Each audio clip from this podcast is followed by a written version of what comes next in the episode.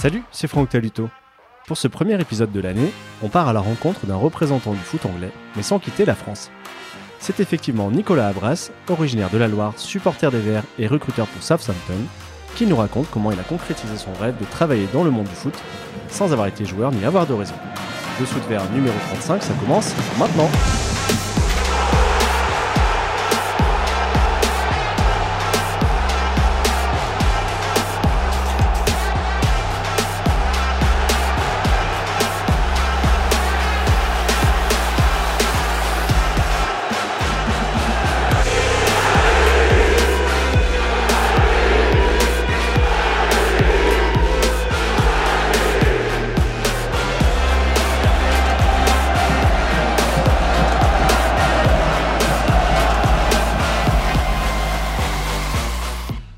Salut Nicolas. Bonjour Franck, merci beaucoup pour euh, ton invitation. Merci à toi de, l'avoir accepté. Ça fait un petit moment que, hum, que je voulais t'avoir dans, l'émission. Alors peut-être que certains auditeurs t'auront déjà entendu par ailleurs euh, entre-temps, puisque tu as participé à quelques podcasts. Mais euh, moi, je souhaitais malgré tout enregistrer un épisode avec toi, parce que tu exerces un métier qui fait d'une part rêver beaucoup d'amateurs de foot, c'est celui de scout pour le club anglais de Southampton mais aussi parce que bah, tu es originaire de la Loire, supporter des Verts, et, quasiment, on peut le dire, sans que ce soit, sans que ce soit offensant, euh, parti de nulle part, ce qui est euh, tout aussi intéressant, je trouve. Euh, voilà, je te propose de, dérouler tout ça le temps de notre conversation, et pour commencer en douceur, est-ce que tu peux te, présenter rapidement? Alors, Nicolas Abras, j'ai 34 ans, donc je suis originaire de la Loire. Plus précisément, j'ai grandi sur le secteur Saint-Joseph, Rive de Gier. Euh, bah, j'ai joué pendant euh, des années euh, dans le club de, de Saint-Joseph. Voilà, en quelques mots. j'ai fait mes études supérieures sur, sur Saint-Étienne. Voilà, en, quelques mots. Tu t'es destiné à quoi avant de, de, de basculer dans le foot? J'ai fait des études de commerce international. D'accord. J'avais fait un, un BTS commerce international au lycée Jean Monnet, puis un, un bachelor euh, au lycée Saint-Louis, toujours à Saint-Étienne. Et puis ensuite, euh, j'ai fait une maîtrise en sciences de gestion euh, à l'IUP, à Saint-Étienne aussi. En parallèle, donc tu as toujours eu un, pied dans le foot, tu le disais. pour toi, c'était une histoire de famille, une histoire de, cours de récré, génération Olivetum. comment le foot est rentré dans ta vie? Bah, Un peu les deux. D'abord par, par mon père. Euh, c'est lui qui m'a qui m'a emmené euh, qui m'a emmené au stade tout petit Geoffroy Guichard. Je pense que je devais avoir 4-5 ans la première fois que j'ai dû y aller. et puis après, bah, c'est ouais, les premiers souvenirs de foot à la télé, Coupe du Monde 94. Et puis, euh, ouais, le, le, jeu dans la cour de récréation, puis après, euh, avec les copains du quartier, puis ensuite euh, l'inscription en débutant à Saint-Joseph, et puis voilà, après c'était parti, et, et ça s'est jamais vraiment arrêté, quoi, jusqu'à aujourd'hui. Quand on grandit dans la Loire et, et qu'on aime le foot, c'est difficile de passer à côté de la Saint-Etienne. Te concernant, tu as grandi avec, avec quelle génération de, de joueurs? J'ai grandi avec le club en Ligue 2, déjà. Euh, c'était pas la meilleure période pour euh, être supporter des Verts, je pense. Je pense que les supporters qui nous écoutent en ce moment euh, seront tout à fait d'accord. quand j'ai quand j'ai quand j'ai commencé à aller au stade, c'était la fin de de l'époque Moravchik, c'était 94 95. D'accord. Et puis après, bah, ça a été rapidement la deuxième division avec bah, voilà des équipes pas terrible, hein, on va pas se mentir. Et la première, euh, la première équipe qui m'a fait vibrer un petit peu, c'est celle de 98-99. Euh, L'équipe euh, voilà qui est remontée avec Kader Ferraoui, Patrick Revel, voilà Nestor Subia, tous ces tous ces joueurs là à qui on pouvait, je pense, un petit peu s'identifier. Et puis après, c'était la première, euh, lors de la remontée, la première saison en D1 qui était, qui était une, euh, bah, une très belle saison aussi. Je crois qu'on finit euh, sixième avec les deux Brésiliens, voilà, qui, qui me faisaient un peu rêver. Oui, Alex Aloisio, effectivement. C'est une, des périodes les plus enthousiasmantes, on peut dire, des, des 20-25 dernières années. ouais, je pense, je pense effectivement. Euh, ben, après celle-là, euh, ben, malheureusement, ça s'est euh, assez rapidement écroulé. L'équipe de la deuxième remontée, c'était sympa aussi. Compan, Marin, un peu plus besogneux, mais, c'était des gars qui mouillaient le maillot et qui aimaient, je pense, profondément le club, donc c'était sympa aussi. Après, j'ai bien aimé euh, bah, les années euh, les années Galtier, euh, voilà, avec le retour du club au premier plan, d'être régulièrement dans la première partie de tableau, de, de progresser chaque année, d'être qualifié en, en, Europa League, et puis l'apothéose avec le, la victoire en Coupe de la Ligue. Donc toutes ces saisons-là, je trouvais que c'était c'était c'était pas toujours du beau football, mais c'était une, bonne équipe. Il y avait de la solidarité, il y avait euh, des joueurs complémentaires. Euh, il y avait euh, bah, il y avait toujours eu quand même quelques joueurs qui faisaient vibrer. Je pense comme Aubameyang, ce genre de ce genre de profil.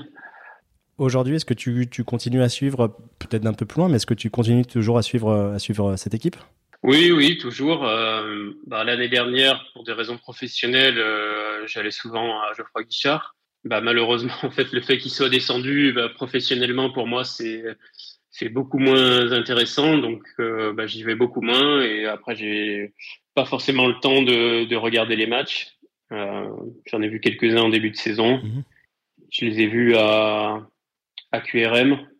Euh, je les ai vus contre Bordeaux aussi, mais euh, voilà, j'ai pas forcément beaucoup le temps euh, pour les regarder. Ok, bah justement, on va s'intéresser maintenant un, peu plus à toi. Avant de, de, parler bah, de ton métier actuel et, de, de, ton quotidien, est-ce qu'à un moment, tu as eu, on va dire, le rêve, l'espoir de, de toi-même faire une carrière de joueur? Enfin, Quand on est petit, qu'on commence le foot, oui, mais après, je pense que j'ai vite réalisé euh, vers 12-13 ans que, euh, que c'était très très euh, compliqué. J'avais été retenu dans l'équipe dans l'équipe du GIE à cette époque-là. je ne sais pas comment c'est organisé exactement maintenant au niveau du district, mais à l'époque, je pense que c'était ouais, cet âge-là, vers 12-13 ans, il y avait des premières détections interclubs pour pour constituer bah, progressivement l'équipe de la Loire et puis ensuite arriver euh, dans les années suivantes à la première équipe de France, je pense que c'est U16, donc vers 13 ans, il devait commencer à, à filtrer. Donc pendant deux ans, euh, tous les lundis soirs, j'avais un entraînement euh, ou une fois tous les 15 jours complémentaire, euh, voilà, avec entre guillemets les meilleurs joueurs du euh, du secteur du GIE. Et puis après, il y avait des, des confrontations entre euh, les différents secteurs de la Loire pour constituer euh, une équipe euh, du district, du département, qui allait ensuite affronter les équipes des autres départements et ainsi de suite, faire une équipe Rhône-Alpes et affronter les autres régions et constituer, voilà, comme je le disais, progressivement une future équipe de France U16. Ok. Et toi, tu t'es rendu compte à ce moment-là que, le gap était important? Bah oui, enfin oui, je pense déjà euh, j'avais pas les qualités de vitesse, euh, d'explosivité euh, pour prétendre à, pour prétendre à mieux quoi. Le monde pro, tu, tu es quand même arrivé à le rejoindre par un autre biais. D'après ce que je t'ai entendu expliquer, c'est grâce au tournoi international de, Saint-Joseph qui est, assez réputé et pour lequel tu étais bénévole que tu as mis le, on dire le premier orteil, le premier pied. Est-ce que tu peux nous raconter comment ça s'est passé? Ouais, c'est tout à fait ça. Alors, euh, bah, comme je le disais, j'ai joué pendant pendant des années à Saint-Joseph et j'ai eu l'opportunité de, de, faire le tournoi euh, en moins de 19 ans et euh, et l'année d'après, en fait, j'ai souhaité rejoindre le comité d'organisation. donc, ça fait un peu plus d'une même dizaine d'années maintenant que j'en fais partie. voilà, on est une équipe de de bénévoles d'une dizaine de personnes et on se réunit de manière bimensuel à peu près euh, pour euh, organiser ce tournoi. Euh, ça demande bah, pas mal de travail en termes d'organisation logistique, de, de, contact avec les équipes, de, démarchage, de sponsoring, de dossiers de, de subventions auprès des institutions, etc. Et puis, ben voilà, en mettant un pied là-dedans, j'ai commencé à côtoyer un petit peu des gens dans le milieu, des intermédiaires, qui avaient des contacts avec des clubs, des agents de joueurs. Euh, lorsque les équipes venaient pendant le tournoi, j'encadrais toujours une équipe euh, étrangère, donc ça me permettait de nouer euh, quelques contacts aussi, de voir comment bah, ça fonctionnait un petit peu de l'intérieur, mhm. une équipe et un club de, de, haut niveau. Et puis voilà, à l'issue de mes études, j'ai j'ai travaillé pendant dix ans dans, dans l'industrie, euh, dans l'import-export. Et puis, euh, et puis un jour, j'en ai eu, euh, ai eu un petit peu marre et je me suis dit que voilà, j'avais envie de, envie de faire autre chose et de vivre de ma passion. Et, et voilà, par le biais du tournoi, j'ai eu l'opportunité de, de rencontrer le, club de Groningen que qu'on avait invité et, et je leur ai fait comprendre que voilà, je voulais travailler dans le foot et eux m'ont mis en relation euh, avec le responsable du recrutement et euh, voilà, je lui ai proposé mes, mes services. Et, et il m'a dit OK, euh, bah, commence à nous faire des rapports sur ce que tu vois autour de autour de toi, euh, voilà. Moi, en parallèle à ça, je m'étais rapproché bah, d'un autre recruteur originaire de la Loire, lui aussi, Romain Poirot, qui travaillait à l'époque pour le City Football Group, qui est aujourd'hui à Arsenal. Et, lui, en fait, il m'a, bah, il m'a expliqué tous les, euh, toutes les facettes du métier. Il m'a, il m'a formé par la suite parce qu'en parallèle, il montait sa structure de, de formation. Euh, donc en fait, ça s'est un petit peu fait à la même, euh, à la même période. Euh, le, comment dire, les conseils que je recevais de, de sa part, euh, la motivation qui, qui, grandissait en moi et cette opportunité avec Groningen tout s'est un petit peu euh, tout s'est un petit peu euh, comment dirais-je coordonné au même euh, moment.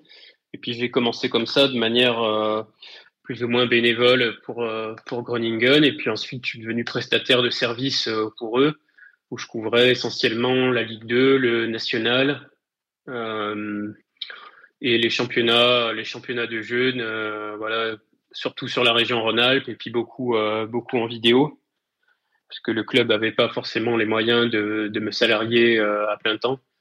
Donc euh, voilà, c'était beaucoup de beaucoup de vidéos, euh, essentiellement sur sur mon temps libre. à côté de ça, j'avais conservé mon, mon travail. Et puis et puis début 2020, avant qu'il le Covid, j'ai pris la décision de de quitter mon entreprise de l'époque pour, euh, pour me donner tous les moyens de, de m'imposer dans le milieu.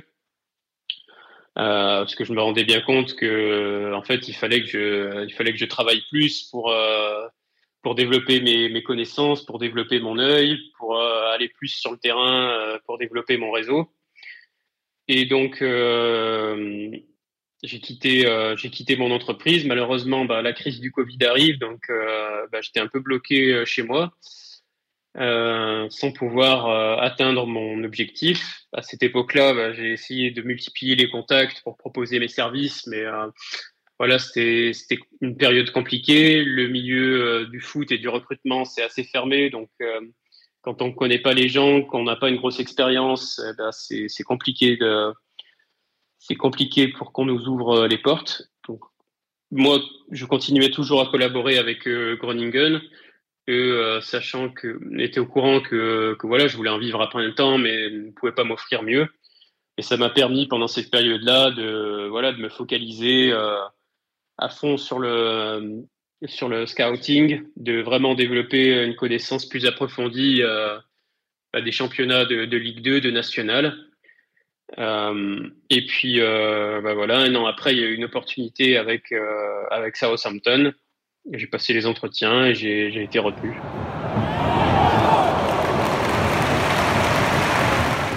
On va y revenir, mais tu as dit quelque chose d'intéressant, c'est que c'est un monde qui est relativement fermé, où on ne fait pas confiance euh, comme ça tout de suite.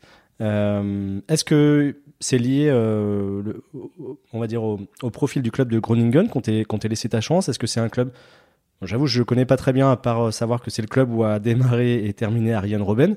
Mais est-ce que c'est un club qui a, qui a de tout petits moyens, qui du, coup euh, bah, laisse sa chance à des, plus ou moins bénévoles comme toi? Enfin, Est-ce que tu peux nous raconter ce qui a fait que, eux t'ont donné ta chance là où peut-être d'autres ne l'auraient pas fait? Bah, je pense que hum, déjà dans les pays nordiques, ils ont une culture un petit peu différente euh, de la nôtre, où ils sont peut-être plus ouverts aux compétences qu'aux noms. Dans leur cellule de recrutement, il n'y avait pas forcément d'anciens professionnels. Et d'autre part, bah, le marché français les, les intéressait, ils n'avaient personne sur place, pas les moyens d'embaucher quelqu'un à plein temps. Donc le fait que moi je leur propose leur service et que, mais entre guillemets, ça leur coûte pas grand chose, bah, c'était un peu gagnant-gagnant. Moi, ça me permettait de, de, me faire euh, une première expérience, de rentrer dans le circuit pro.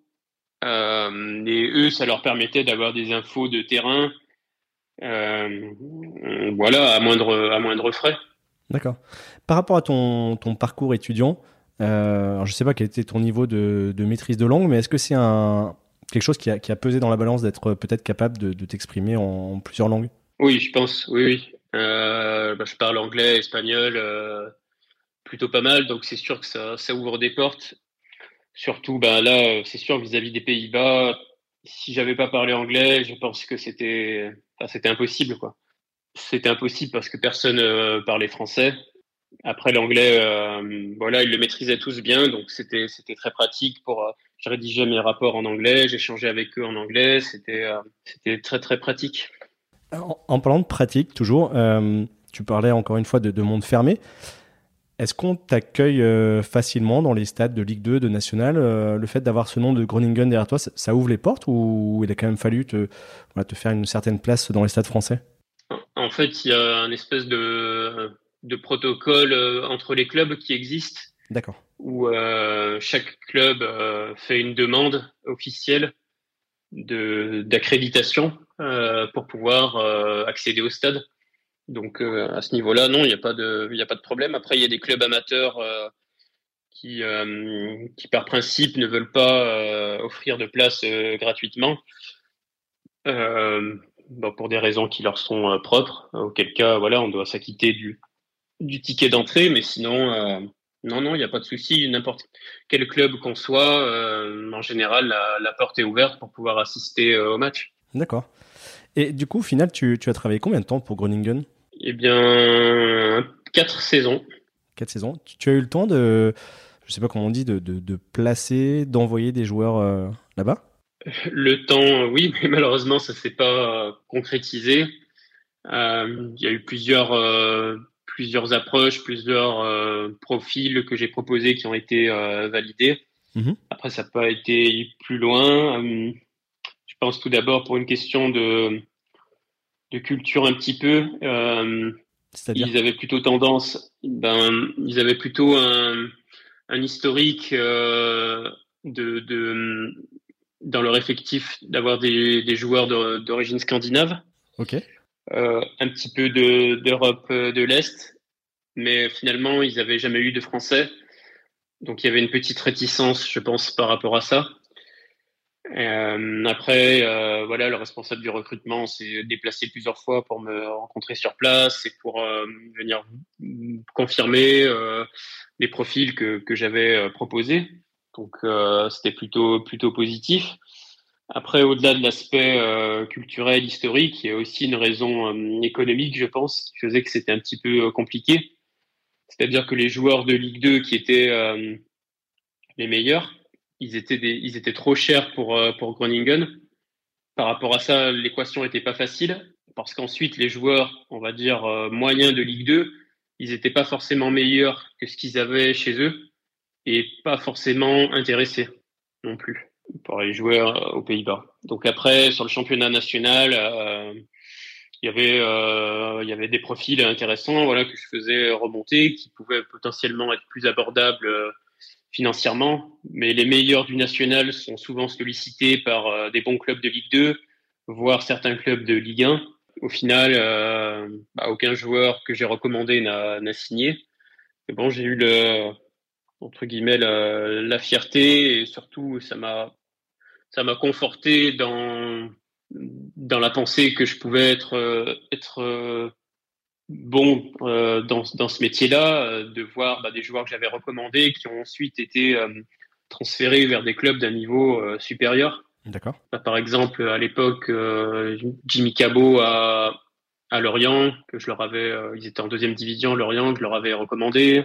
J'ai pas d'autres noms forcément en tête, mais mais lui c'est un des plus un des plus marquants. Ou bien des jeunes joueurs aussi de Lyon. Il y avait avec la réserve, parce que c'est une, une, chose que j'avais ciblée avec le club, c'était de, de, me focaliser sur les réserves des clubs pro, euh, notamment, euh, notamment l'OL.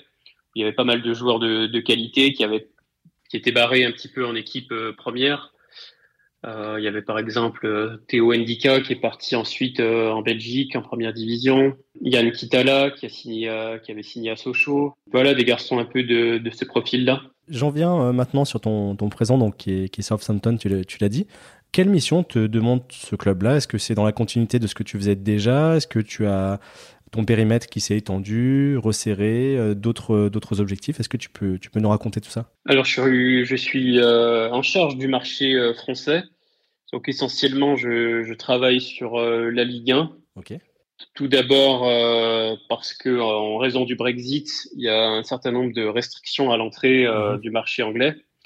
C'est-à-dire qu'on peut pas signer de joueurs euh, amateurs, on peut pas signer de joueurs en dessous de 18 ans. Il faut qu'ils aient un certain nombre de matchs joués, de matchs de Coupe d'Europe, de sélection nationale pour pouvoir prétendre au permis de travail britannique. Donc ça restreint, euh, ça restreint en fait fortement euh, la chose. Les joueurs de Ligue 2, par exemple, c'est euh, c'est compliqué. Ils n'ont pas les points, mhm. la plupart n'auront pas les points requis. Donc le national, bah, c'est encore pire. donc je suis beaucoup focalisé sur la Ligue 1, sur les réserves des clubs pro qui sont en National 2, National 3.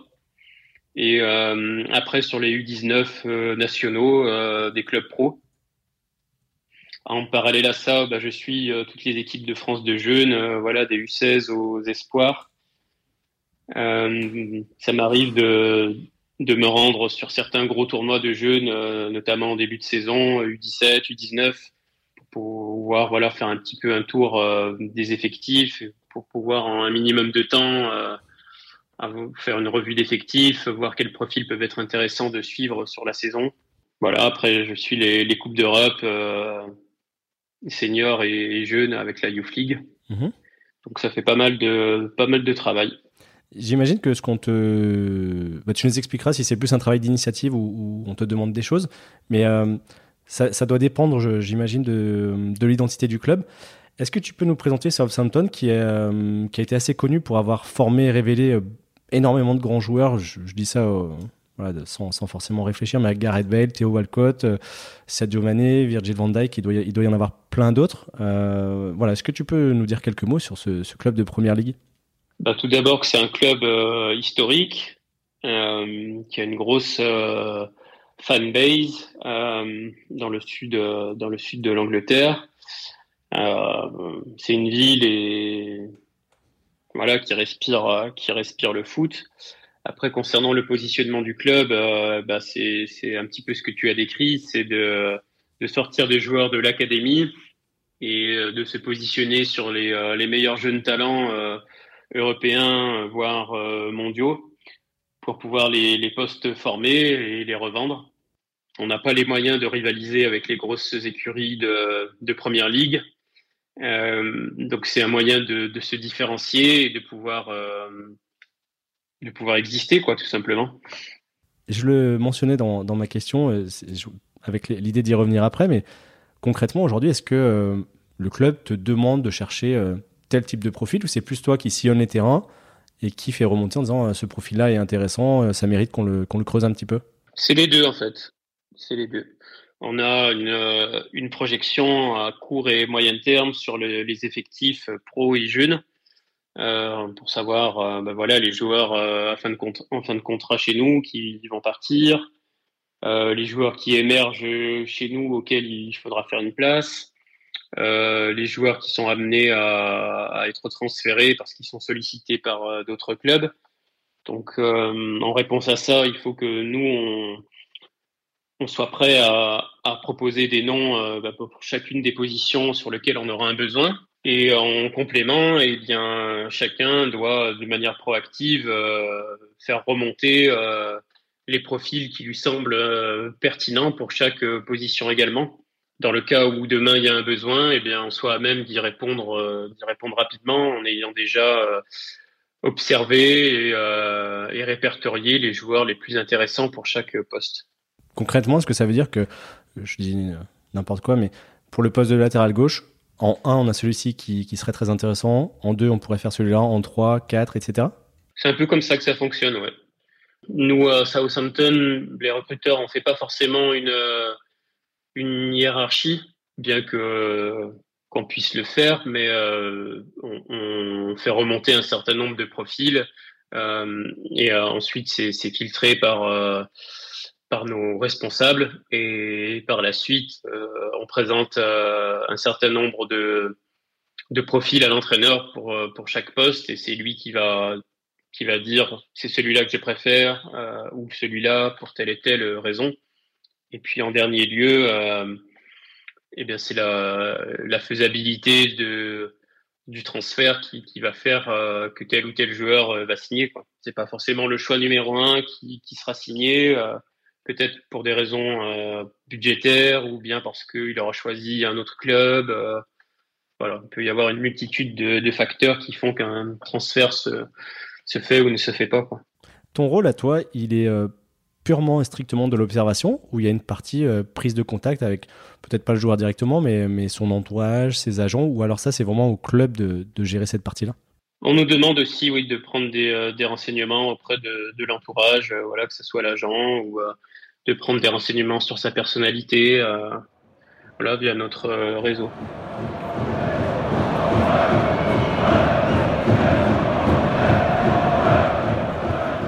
si c'est pas secret défense, est-ce que tu peux partager avec nous ta méthodologie, par exemple, que ce soit la prise de notes quand tu es en tribune ou derrière l'écran, et puis même ensuite dans la rédaction des rapports, est-ce que est-ce qu'il y a des rubriques euh, récurrentes, est-ce que ça va être selon euh, ton ressenti à chaque fois, est-ce que tu peux voilà partager un petit peu le, le making of de ton métier? Bah, Sans dévoiler de, secrets, parce que c'est des grandes euh, on va dire c'est euh, c'est un peu des basiques euh, du foot et je pense que la plupart des clubs ils fonctionnent de la même manière. on va retrouver bah, l'attitude offensive, l'attitude défensive, les qualités physiques, athlétiques, le mental. voilà, c'est à peu près les quatre grandes rubriques d'un rapport de recruteur et ensuite une conclusion où on donne où on donne son avis et on émet un verdict pour la suite euh, à donner quant à, ce joueur. Et après, concernant ma méthodologie de prise de notes, euh,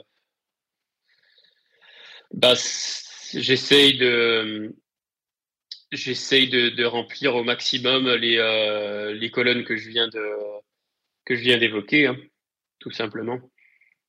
Donc c'est se focaliser après, tout dépend du contexte du match. Si je viens pour voir un joueur en particulier, bah, je vais prendre un, un maximum de notes sur, euh, sur lui pour vraiment décortiquer son jeu. Si au contraire, euh, je viens sur un match où il y a 10 joueurs à avoir, bah, forcément, le rapport sera moins détaillé et euh, je vais plus essayer de faire ressortir les grandes les caractéristiques et les défauts principaux de, de chacun des joueurs. Puisque ça fait appel à ton œil, il y a forcément un peu de, subjectif qui peut être euh, impacté euh, euh, bah, tout bêtement par ton, ton, degré de forme, ton degré de, de comment dire d'ouverture ce jour-là. Est-ce qu'il est possible de mettre du, de l'objectif pour contrebalancer ce subjectif? Je pense par exemple à un système de peut-être de notation de points ou tout simplement de, stats. Est-ce que c'est quelque chose que tu utilises pour contrebalancer ton, impression visuelle? Alors, en fait, dans les clubs, euh, il y a déjà une. Euh, on fonctionne un petit peu de manière euh, de comment dirais-je. il y a un département data qui vient apporter là effectivement des chiffres des chiffres quant aux quant aux prestations. Mm-hmm. on a nos on a nos propres algorithmes qui nous font ressortir qui sont développés par nos par nos data analystes qui nous envoient chaque mois les meilleurs euh, performeurs pour chaque poste dans chaque euh, ligue. Ça, ça permet de, de venir en complément de l'observation qui, comme tu l'as dit, reste subjective. Après, le fait de voir et de revoir les joueurs un certain nombre de fois, ça rend les choses, euh, comment dire, ça, ça, ça réduit le, le facteur risque en fait. D'accord. Si on voit un, joueur euh, sur un match qui est hyper performant, on va pas dire, euh, on va pas se dire, on va le recruter seulement sur ce match-là. C'est plutôt sur la durée qu'on va qu'on va activer ou pas le fait qu'il soit une potentielle recrue. Donc en fait, ça réduit le, ça réduit le risque de le voir une certaine nombre, un certain nombre de fois. Peut-être qu'un jour, euh, on va considérer qu'il fait un très bon match, puis des fois d'après que c'est assez moyen. Donc, euh, si tu veux, ça lisse un petit peu euh, le, le, ressenti qui, reste subjectif. En moyenne, tu, tu estimes qu'il faut combien de, de matchs pour être, pour être sûr du potentiel du joueur? Est-ce que tu as besoin de le voir, par exemple, à domicile à l'extérieur, face à un adversaire plus fort, moins fort? Oui, c'est tout à fait ça. On essaye d'observer le joueur dans différents contextes, face à une équipe euh, forte, face à une équipe faible, à domicile, à l'extérieur. Ça peut être sur différents, différents schémas tactiques. Voilà, il y a plein de comment dire, il y a plein d'éléments à, prendre en compte. Il faut aussi tenir compte du, contexte euh, dans lequel il évolue. Qui sont ses partenaires Est-ce que est-ce que c'est un contexte qui est favorable euh, par rapport au, résultat de l'équipe? Est-ce que euh, que le contexte est au contraire difficile parce que les résultats sont pas bons, parce que le public est véhément vis-à-vis de, son équipe? Voilà, il y a tout un tas de, facteurs à prendre en compte pour euh, relativiser les, performances, que ce soit dans un sens ou dans l'autre. Je te posais la question tout à l'heure pour Groningen, je vais, je vais faire de même pour Southampton. Est-ce que tu as déjà fait remonter des, profils qui ont rejoint ce club-là ou qui ont potentiellement pu, euh, pu s'en rapprocher? Bah, Cet été, on a signé un joueur euh, français, Sekou Marin. Mhm. de Bordeaux, si je dis pas de bêtises C'est ça, oui, exactement. voilà. Après, bah, forcément, il y a un grand nombre, un grand nombre de joueurs qu'on suit, un plus petit nombre qu'on qu'on considère comme euh, cible potentielle et un, bon nombre de joueurs que malheureusement euh, on ne peut pas faire pour des, raisons financières notamment ou parce que le profil euh, correspond pas au style de jeu, euh, correspond pas aux, demandes de la première ligue. voilà, qu'en quelque sorte, euh, on passe plus de temps à dire non qu'autre chose. C'est quelque chose de frustrant, ça, justement, quand toi, tu es convaincu euh, que le joueur a, tout pour euh, s'imposer et amener quelque chose au club et que, pour des raisons diverses, comme tu l'as expliqué, financières ou autres, le, la transaction ne se fait pas? Bah, C'est en quelque sorte un métier de frustration dans tous les cas parce qu'on n'est pas décisionnaire, que bah, le, le nombre de recrues c'est quand même assez limité en mhm. général. Donc, euh, il n'y a pas beaucoup d'opérations qui se, qui se concrétisent. Après, ça fait partie du métier, il faut, il faut savoir euh, l'accepter. Quant aux contraintes euh, financières ou autres, moi, ça me pose pas de problème. Je trouve que c'est, c'est plutôt un challenge de trouver des joueurs voilà, qui sont pas forcément les, plus, les plus en valeur mais qui ont, selon nous, le potentiel pour pouvoir euh, atteindre le niveau requis euh, ou qui peuvent améliorer l'équipe. Euh, voilà, donc c'est plutôt, c'est plutôt intéressant. On comprend que toi, tu es un peu le, relais du club en France. Est-ce que toi-même, tu as développé avec le temps tes propres relais dans et autour des clubs, de différents niveaux d'ailleurs bah Ça, ça serait plus pertinent si j'étais sur le recrutement, je pense, des des très jeunes joueurs pour le mhm. pour l'académie ce qui chez nous est pas possible. Auquel cas, je pourrais avoir développé un réseau, euh, voilà, d'éducateurs euh, dans les catégories de jeunes euh, qui pourraient me, faire part de, leurs joueurs les plus intéressants, les plus à même de rentrer en centre de formation. Après, à mon niveau, c'est plus c'est plus par le biais des, agents et, des agences de représentation des joueurs qu'on se, constitue un réseau et qu'on qu'on acquiert des, informations auprès des, joueurs euh, qui peuvent émerger. ça peut être aussi effectivement auprès des éducateurs ou tout simplement auprès des, autres collègues aussi en échangeant. D'accord. On arrive tout doucement sur la fin de notre discussion. Ça fait maintenant quelques années que tu as pris, ouais, on peut dire, le, risque de, faire autre chose et d'aller dans un milieu qui est, difficile d'accès. Est-ce que tu peux dresser un, premier bilan de ces années, puis peut-être nous dire comment tu vois euh, bah, voilà, ton propre avenir dans, ce rôle de recruteur? Bah Déjà, euh, je pense qu'il faut être patient. Moi, ça m'a pris à quasiment 5 ans pour pouvoir euh, en vivre. peut-être 5 ans déjà avant pour trouver la, porte d'entrée, pour, pour comment dire, mettre en adéquation ma volonté et, et comment est-ce que je fais concrètement pour, euh, pour me former au métier, pour euh, acquérir les techniques. Euh, donc c'est c'est un petit peu l'école de la patience.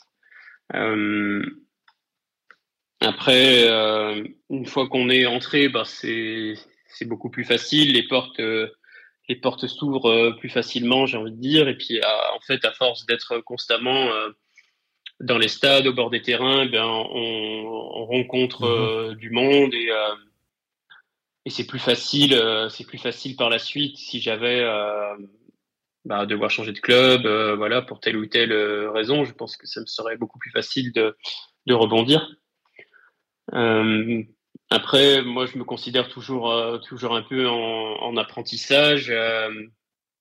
je, j'ai toujours besoin, voilà, de de, faire preuve de curiosité pour, euh, pour me tenir informé euh, voilà, des nouveautés, euh, ne serait-ce que d'un point de vue tactique. voilà, je suis assez friand de, de, vidéos, contenu tactique pour, me, pour constamment être à niveau. J'essaie de, de pas mal lire aussi les revues spécialisées pour, pour élargir un petit peu mon horizon et mes, mes connaissances, euh, voilà, en, en, en, lisant un petit peu ce que, ce que d'autres corps de métier dans le football font, euh, comment est-ce qu'ils perçoivent la chose, euh, notamment les éducateurs, comment est-ce qu'ils travaillent pour faire progresser les joueurs, quels outils mettent en place.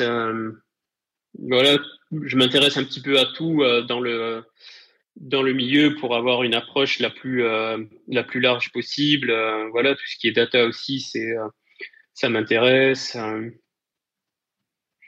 voilà un petit peu où j'en suis aujourd'hui. Dans ce que tu viens de dire, on peut trouver des conseils, peut-être pour les personnes qui aimeraient suivre un peu ton, ton chemin. Je pense qu'il y en a certaines qui nous écoutent, qui, qui, aimeraient vraiment travailler dans le foot et dans ce rôle-là en particulier. Est-ce que tu aurais des, des recommandations à leur faire euh, pour le développement tant de leurs compétences foot que, que sur l'aspect peut-être réseau justement? Bah Déjà, je suis, je suis sollicité euh, assez fréquemment voilà, par des gens qui, euh, qui aspirent à faire ce métier. Donc, je réponds assez fréquemment la, la même chose, à savoir qu'il faut aller sur le terrain. Euh, pour se faire un œil, il faut, il faut voir des matchs, il faut voir des matchs de tout niveau que ce soit des matchs de jeunes, des matchs de, de pros, euh, et puis aller sur le terrain pour, euh, pour rencontrer les gens. Euh, parce qu'en fait, rien ne vaut la, la rencontre humaine quelque part. moi, j'avais beau, quand j'étais quand j'étais en recherche voilà, d'un projet, j'avais beau contacter les gens par le biais des, des réseaux sociaux. je dis pas que c'était inefficace, mais le plus efficace, ça reste quand même d'aller euh, rencontrer les gens sur le terrain, de se présenter à eux. Euh, voilà, si j'avais un conseil à donner, ça serait ça, d'être patient, de s'accrocher, de, développer son œil en, voyant le, plus de matchs euh, possible. Et puis voilà, de garder la, motivation. Ok. On, on parlait d'avenir juste avant. J'ai une dernière petite question piège. La Saint-Etienne est en en complète restructuration, notamment dans, le secteur du recrutement. Est-ce qu'un jour, ce serait, euh, voilà, ce serait peut-être pas un rêve, puisque maintenant c'est un métier, c'est plus, plus forcément une passion comme quand on est enfant, mais est-ce que ce serait, ce serait, quelque chose qui t'attirerait de, de, travailler un jour pour, pour ce club-là? C'est une vraie question piège. euh, bah déjà, je suis, très heureux dans mon club aujourd'hui. Je n'envisage pas de, de le quitter. Euh, après, euh, bah, étant supporter des Verts euh, depuis tout petit, forcément, forcément, ça peut être un, un challenge intéressant. après, tout dépend, tout dépend comment est structuré le, le club moi, j'ai de l'extérieur, voilà, j'ai pas l'impression que que ça soit, euh, comment dire, une structure euh, qui permette d'évoluer de manière euh, très sereine dans le dans le métier de, de recruteur. c'est trop incertain d'un point de vue direction sportive. Mmh Il y a trop de changements d'orientation. De mon point de vue, je, ne pourrais pas me projeter euh, voilà, dans un club comme ça euh, actuellement. Parce que, euh, voilà, comme je le dis, il y a trop de trop d'incertitudes, trop de, doutes. puis, d'autre part, de manière générale, d'après les, les, ressentis que je peux avoir auprès de mes collègues qui travaillent pour des clubs français, je pense que la place du, du recruteur en Angleterre, elle est, elle est beaucoup plus reconnue dans le club. Euh, la structure euh, d'accompagnement au niveau administratif, au niveau euh, management, elle est, beaucoup plus forte. on a des moyens beaucoup plus importants. donc voilà, je pense que ça serait, ça serait compliqué pour moi aujourd'hui de rejoindre un club français, même, même Saint-Etienne. Cet épisode sort donc au mois de janvier 2023, c'est la période euh, des vœux comme, euh, comme il est de, bon ton. Qu'est-ce qu'on peut te souhaiter, toi, sur un plan personnel et puis, et puis professionnel? Euh, bah, Personnel, je dirais la santé, tout simplement.